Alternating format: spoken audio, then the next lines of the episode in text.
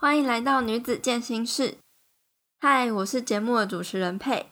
如果你是第一次来到这个频道的听众，这个节目主要分享的是关于女生健身、增肌减脂、健康饮食、提升自信、照顾身心灵以及各种健身女孩心路历程故事分享的频道。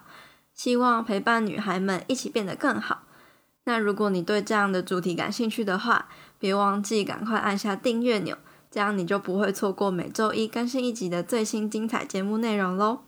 今天来到女子健身室的来宾是燕竹。这一次很特别的是，因为她其实是无意间听到女子健身室这个节目，然后觉得很喜欢。听到我访问了各式各样的健身女孩之后，也萌生她想要分享她自己的故事的想法。所以我会认识燕竹，其实是因为她自告奋勇的来投稿，想要跟大家分享她过去因为想减肥，然后想要有更好的体态身材，长期热量营养摄取不够，加上过度。健身运动以及生活上的各种压力，最后得了心肌炎病倒，跟死神擦肩而过的经验。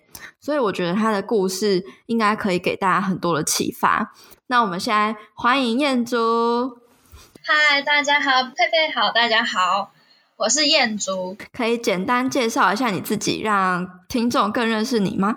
好，我今年二十二岁。那我从小的话就有运动习惯。幼稚园的时候，就妈妈有让我去学跳舞，然后学到国中。国小的时候就开始慢跑，一直跑跑跑，跑到高中，几乎是每天都有去跑步。再来就是平常也会喜欢爬山，喜欢打球。到了大学大一的时候，就玩的非常的疯狂。我那个时候系队我就打了四种球，但是橄榄球、排球、足球、垒球。然后在那之余，对，在那之余，然后我又去请教。会重训的朋友都请他教我重训。现在的话，除了重训以外，又喜欢登山，然后偶尔也喜欢跑步这样。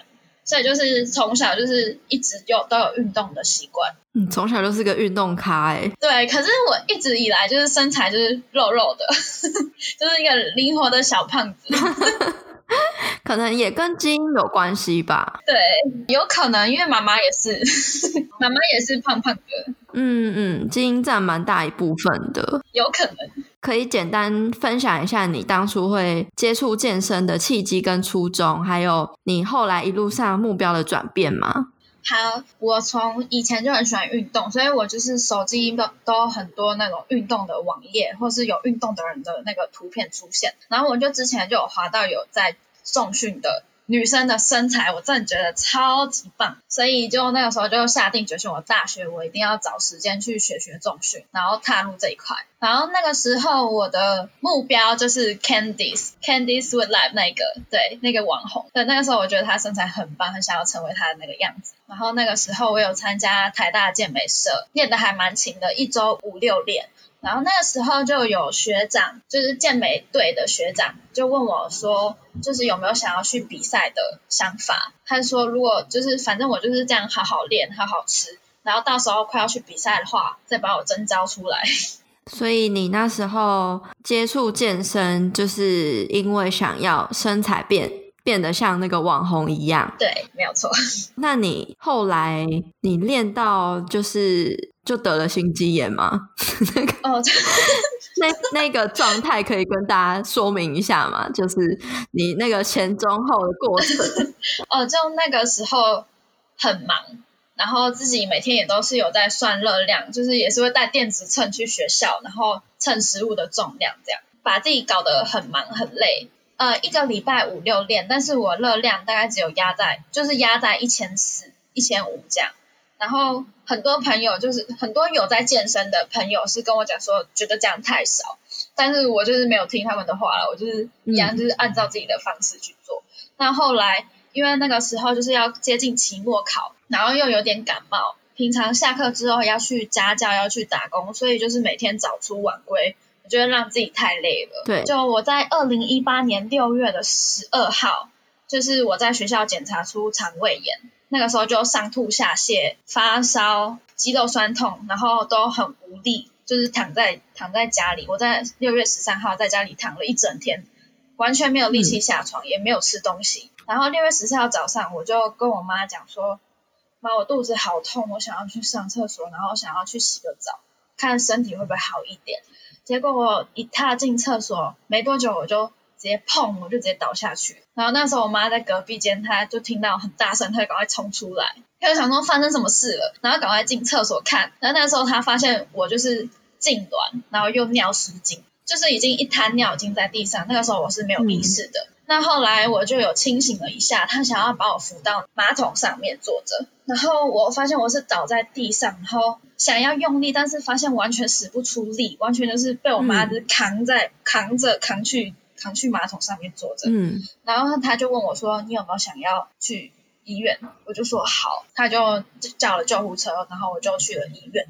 那后来医生是跟我妈讲说我是心肌炎，我还有印象，我就是电击了三次还四次的样子。我那时候躺躺在那个电击台上面，很有印象，我自己听到救护人员就在倒数三二一电击，然后自己的就是像电影演的那样电击，就是身体就会。跳跳一下这样，后来我就是出院之后，我就发现我自己的右边胸口，然后还有左腹部那边有烧焦，就是有点黄黄，就是烧焦那种感觉。皮肤上有那个烧焦的。对对对，对对对。然后后来我妈就是我妈跟我爸是有签那个病危通知单，那个时候我有清醒，然后他们跟我讲说我要去装叶克膜，叶克膜就是暂时替代心肺的功能的那个东西，就装了叶克膜，还装了尿管。气管内管跟鼻胃管，然后那个时候麻醉跟吗啡那些都是打最高剂量，就非常非常可怕，很严重哎。对，可是你那时候是有意识的，对不对？那个时候就没意识了。我妈跟我讲说我要去装叶克膜，然后我说了一句啊，好麻烦哦，然后我就倒下去了，我就晕倒了。对，就是只是很短暂的意识这样。对，而且这件事情其实我也是没什么印象，是我妈后来我生病。就是有意识之后，他才跟我讲，然后我才知道这件事情的。啊，心肌炎它通常都是病毒引起的，就是可能心脏收缩的能力减弱，然后它严重的话会造成死亡，致死率还蛮高的，还蛮常发现发生在年轻人或是抵抗力好的人身上。然后它比较常见的那个症状就是什么发烧、呕吐、腹泻、肌肉酸痛、心悸、胸闷。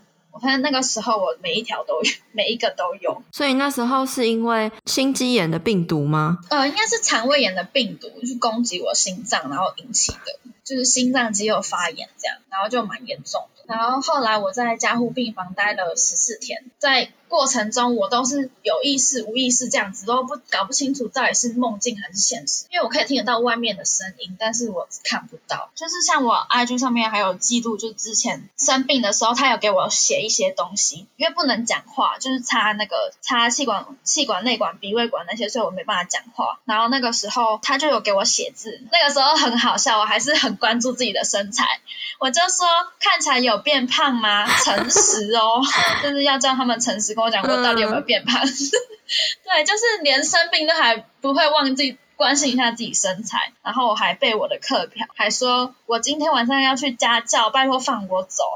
这些我看了之后，觉得觉得很不真实，又又是那么真实，因为那些东西都摆在你面前。所以你那时候是有意识的在写这些东西吗？我其实没什么太大的印象，哎。就是可能有做梦，我好像有梦到说，我今天晚上要去家教，可是我不记得我有写东西，还是是因为那个吗啡啊，还是那种药剂产生的幻觉，有可能就让我意识不清，这样就真的不会想要再体验一次。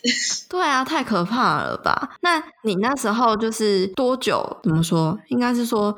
你饮食控制，就是你吃那么低的热量，然后你练这么多，是大概维持了多少时间？然后到你发病，可能有两三个月。可是那个时候就是身体也不是很好，就是常常一直感冒，常常一直生病。哦，那可能就真的是压力，跟你没有好好休息。我觉得就是大家说的，就是吃、睡、训练，那个休息没有做好，吃也没有吃够。对你那时候都吃什么东西呀？都跟大家一样哎，减脂吃那些东西，就是菜、肉、蛋比较好的淀粉，像是地瓜或是糙米饭之类的。就吃的很干净，对对，很干净。后来我就是在加护病房住了十四天，然后要转普通病房。我在普通病房住了三天，然后那个时候因为在病床上面躺太久，然后我起来就是坐起来那一瞬间，我觉得好像坐直升机一直晃，一直晃，一直晃，就很像那个电影或是动画晕倒的时候有很多星星在你头上冒这种感觉。然后我发现我自己也不能走路，所以后来我转普通病房那一段时间，我都是坐轮椅。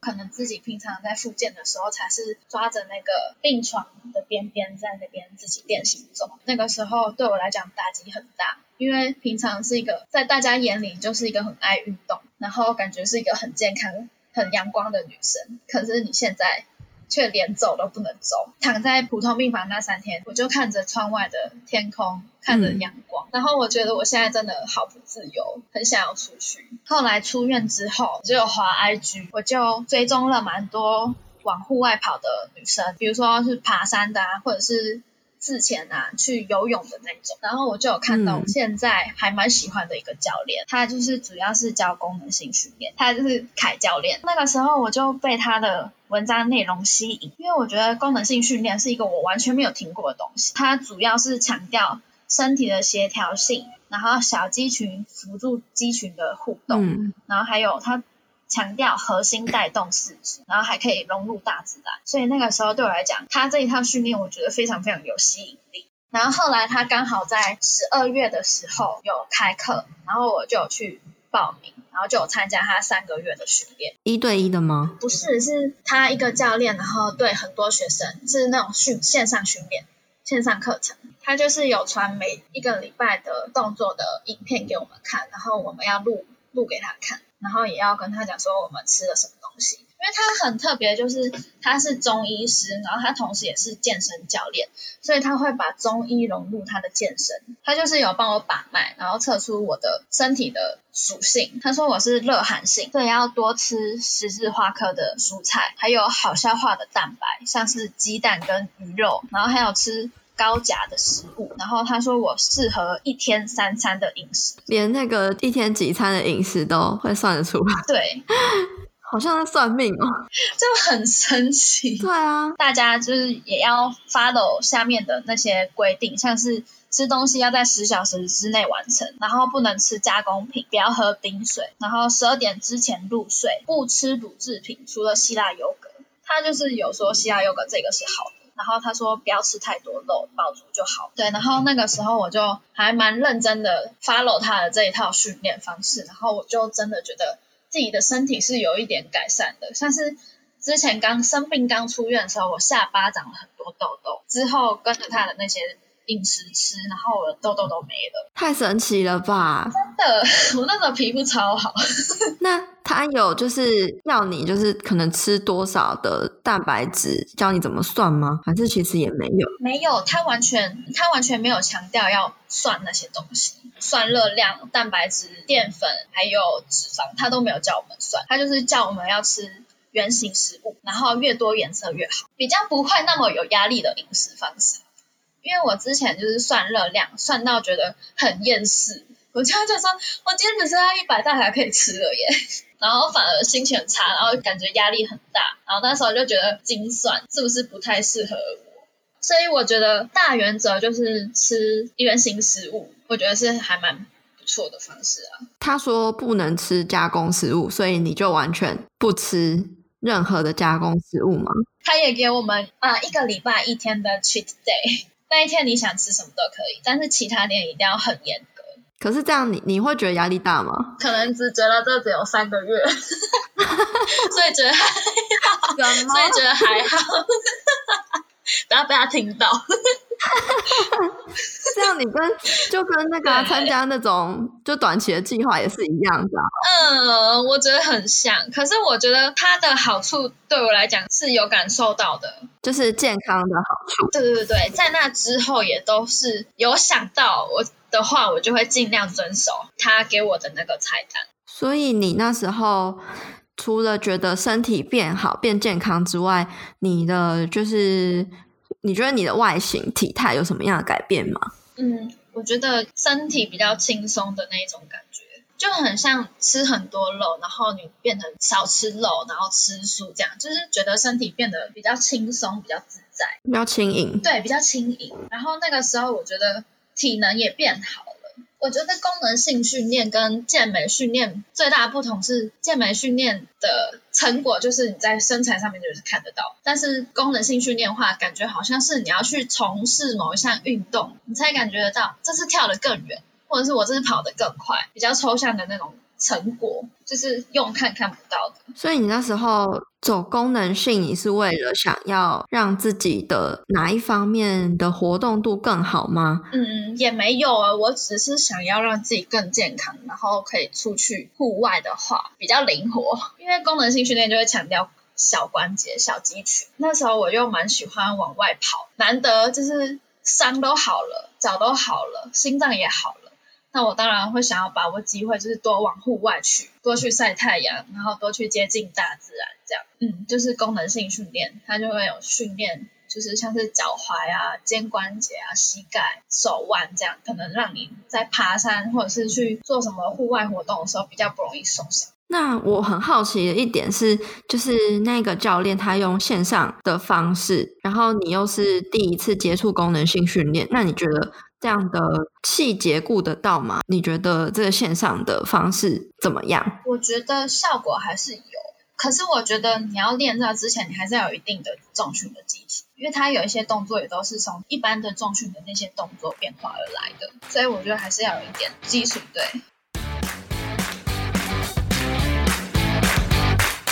你加入我们的脸书私密社团了吗？这个社团会延续广播节目话题的讨论。也会分享与交流各种关于女生健身、健康饮食、体态目标、增加自信，还有身心灵成长的话题，让女孩们可以有一个温暖又能得到帮助的小天地，持续陪伴你成长跟前进。如果你有什么问题，也欢迎你在社团里面提出来。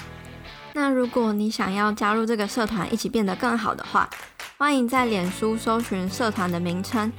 女子健心室陪你健身也健心，期待在社团里见到你哦。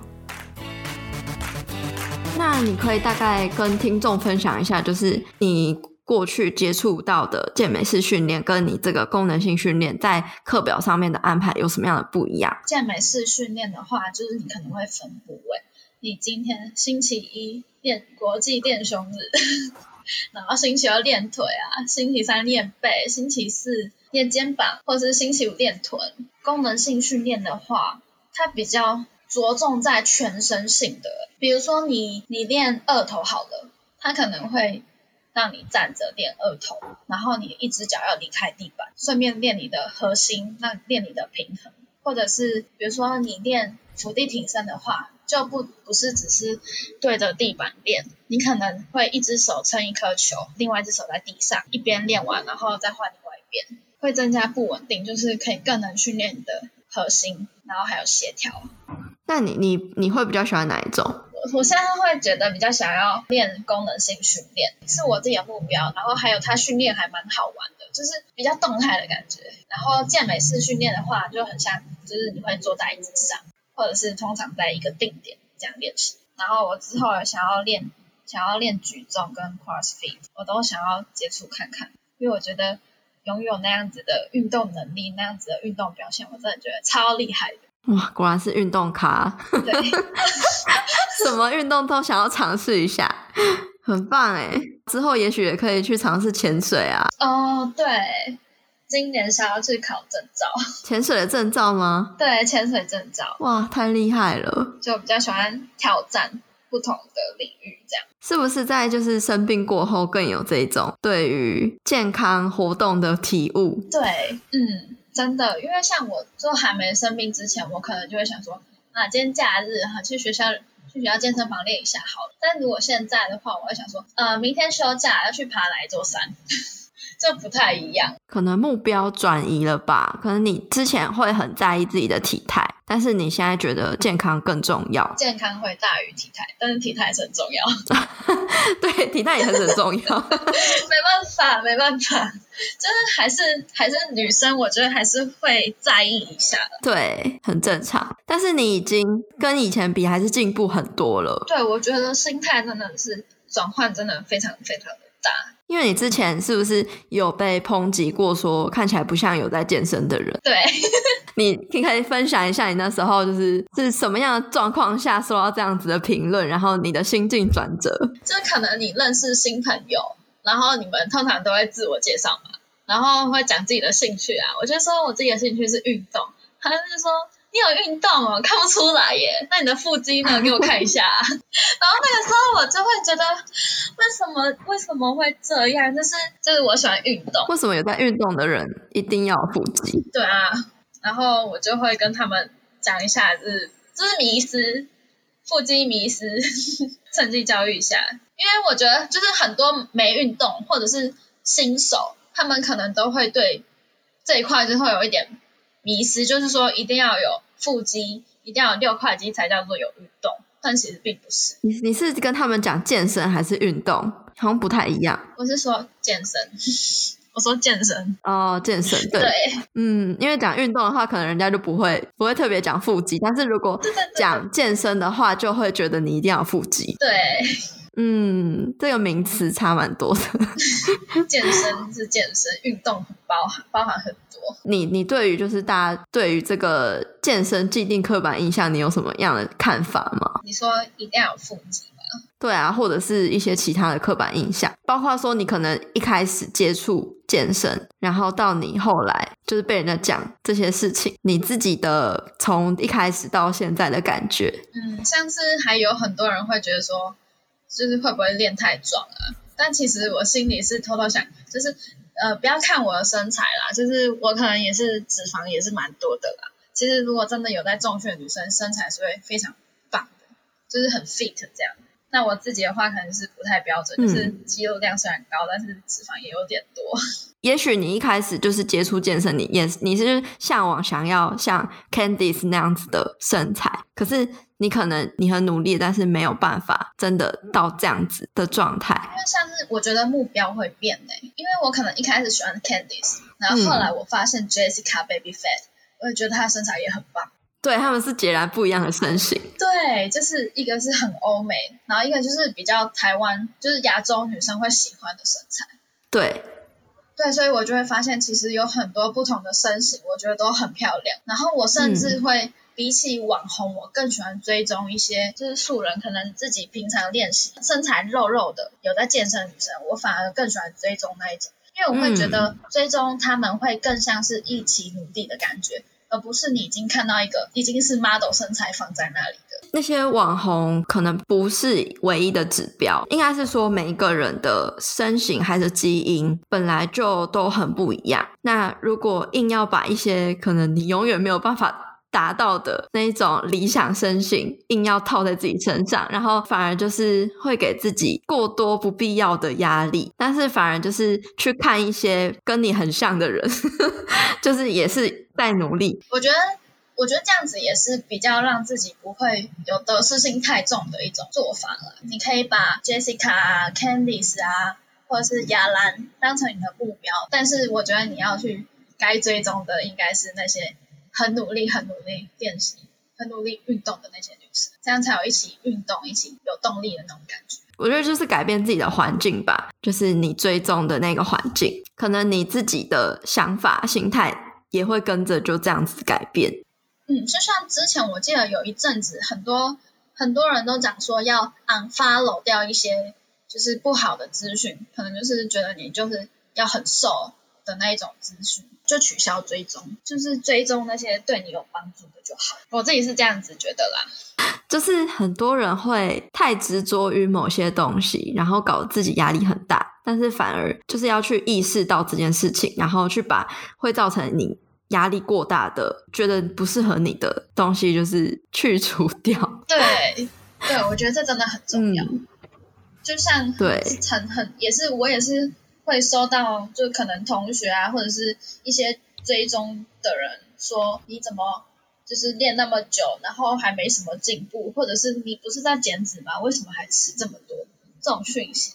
但是我一开始我也会看了就是很难过，然后反而吃更多，就是觉得压力很大，想吃更。可是现在我就是觉得就直接忽略掉那些就好，你反正你自己就知道自己在做什么，然后有没有在朝自己的目标前进就好。反而更知道自己要什么，就不太会去听那些声音。那彦祖，目前你正在什么样的阶段呢？你有什么想要追求的目标，或是克服的困难吗？我现在因为我现在有在上班，所以一个礼拜我就是还是会要求自己要。练两到三次。嗯，我去年四月就是休学完之后，我四月份去环岛徒步环岛，然后我七月多才回到台北。然后后来我八月就开始工作，然后那个时候生活都是还蛮不稳定的，因为我自己搬出来，又从学生的身份跳到上班族的身份，所以就是身份的转变，所以那段时间都还在适应。那个时候就是几乎没什么在运动，但就是最近这两三个月。就有要求自己，就是你去上班之前的空档，或是你下班之后，你就是还是至少一个礼拜要去运动两到三天。我知道现在就是可能听众也很多是上班族，也是平常上班时间很长，然后自有自己的时间不多的人。可是我就会对自己讲说，我不想要我的生活就只有睡觉、吃、工作，我想要我的生活多彩多姿，我想要运用我自己就是上班之余的时间。来运动，来备餐，来多学习一些自己想要学的东西。我觉得这样子才是我想要的生活。想要克服的困难，应该就是怎么运用时间，对，怎么安排时间。因为运动这件事情，就是你可能上健身房一两个小一个小时，那其实，但是其他的二三小时，就是你吃东西、你的休息，也都会影影响到你整体下来的。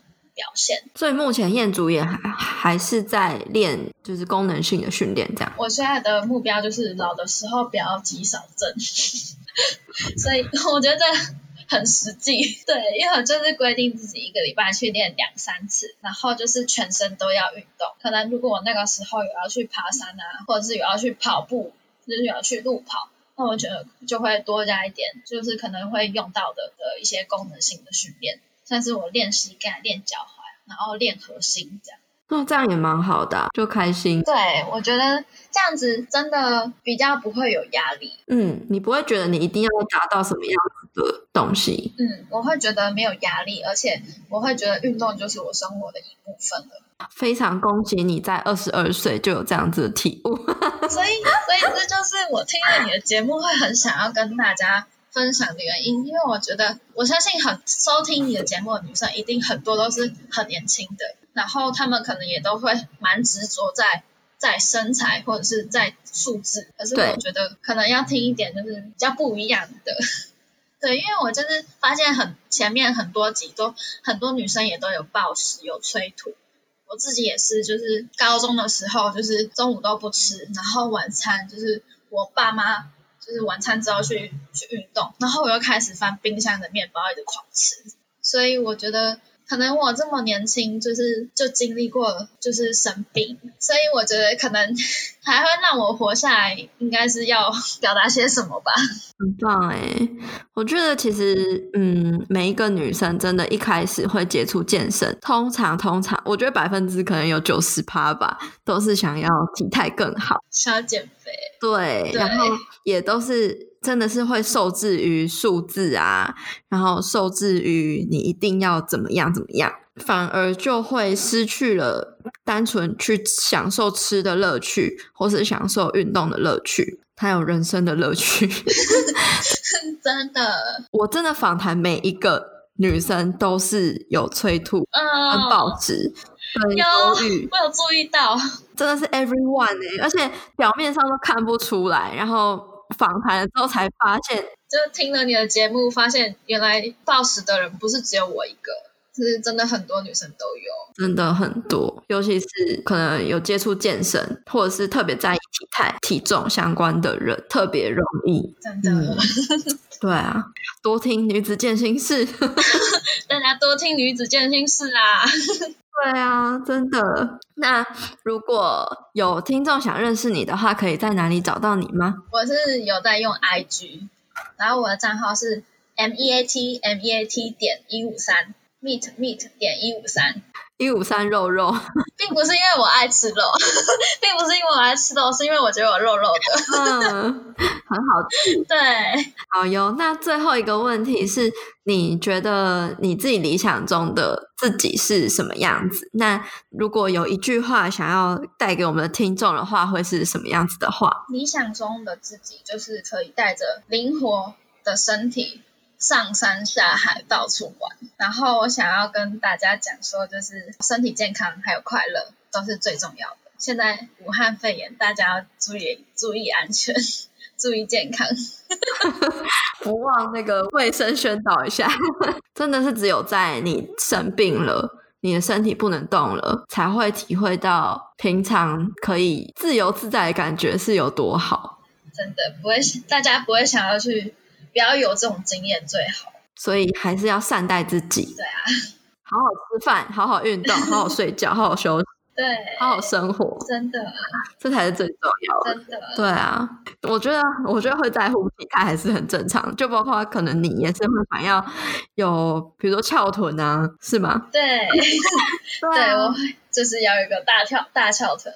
对，只是说就是你会用更健康的心态，对，去面对，对，然后找到一个平衡。今天谢谢燕竹上我们的节目，谢谢佩让我上你的节目。那个时候我就自己先打好一篇，就是给你的那个文章，就发送到你的 IG，然后我就时不时去看一下你到底读了没，到底读了没，很紧张，真的很紧张。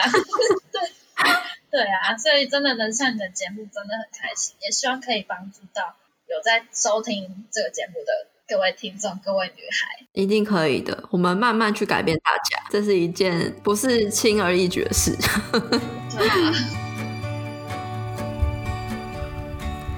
彦竹从小本身就很喜欢各式各样的运动，后来因为很向往健身网红的身形而加入健美社。为了减脂，每一天把自己的热量压得很低，每一个食物都要经过磅秤测量，然后一周训练五到六天，但他却忽略了让自己休息的重要。除了健身之外，他还有课业跟工作要兼顾。虽然都有在运动，但却很常感冒生病，身体其实已经出现了一些警讯，但他却一直忽视。最后压垮他的最后一根稻草是。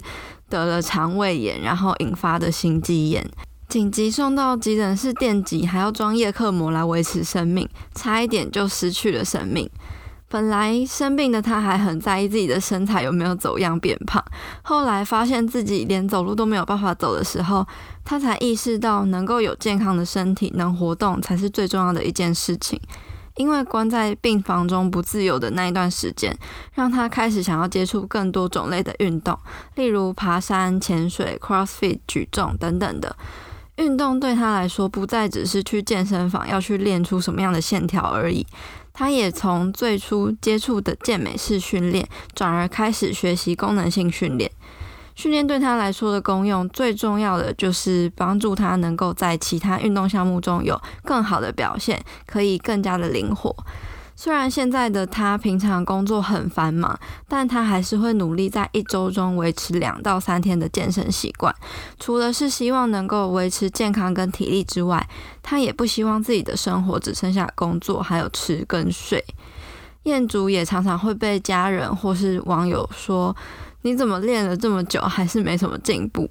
你有在健身，不是应该有腹肌吗？你不是在减脂吗？怎么还吃这么多？一开始他会很在意这些话，反而会因为压力让他想要吃的更多。但是现在他觉得不需要去在意其他人的声音，只要你知道自己有在朝着自己的目标前进就好了。在听了彦祖的故事之后，我真的觉得很多人都是要等到失去了健康，才会意识到健康有多重要。不只是生理的健康，连心理上的健康也是。很多话可能都是老生常谈，但很多人仍然是要经历过才会学习到这些体悟。希望正在收听节目的你，可以把眼光放远。我们的人生很长，但可能也很无常。你永远也不会知道自己突然哪一天可能会离死神很近。生命中也还有很多比起只是在意体重上的数字，在意其他人的眼光，还更重要的事情，例如培养你其他的喜好跟兴趣，花时间跟朋友、家人、伴侣相处，发展你个人的事业等等的。现在全球正在历经武汉肺炎的威胁，希望大家都可以做好自身防疫的动作，好好吃饭，吃的营养，好好运动，睡眠充足，提升自己的免疫力和健康，然后好好的照顾自己。那今天谢谢你听到这边，我真的很感谢会定期来收听女子健心室的你。如果你喜欢这个节目的话，别忘了要按下订阅。也非常希望你可以帮忙我到 Apple Podcast 或是 iTunes 上帮我打五颗星，并且记得留言给我回馈。因为如果越多人喜欢这个节目的话，这个节目的内容就越有机会被更多人听见跟看见。也欢迎你截图这一集的节目贴到自己的 IG Story 上，写下你的想法，还有得到什么样的收获，并且 tag 我的 IG 账号或是这个电台的 IG 账号。让我知道你有在收听，也让我知道这个节目是有帮助到你的。你的每一个小小回馈呢，都是可以支持我继续分享更多优质内容的动力。如果你有什么想听的主题或是问题，也欢迎你到我的 IG 上找我互动。我的 IG 账号是 PeiPeiFitLife，P E I P E I F I T L I F E。最后，我希望你永远都要记得。你往前踏出的每一小步都是累积，都是进步，所以为自己走过的路喝彩吧！女子健心事，我们下次见喽，拜拜。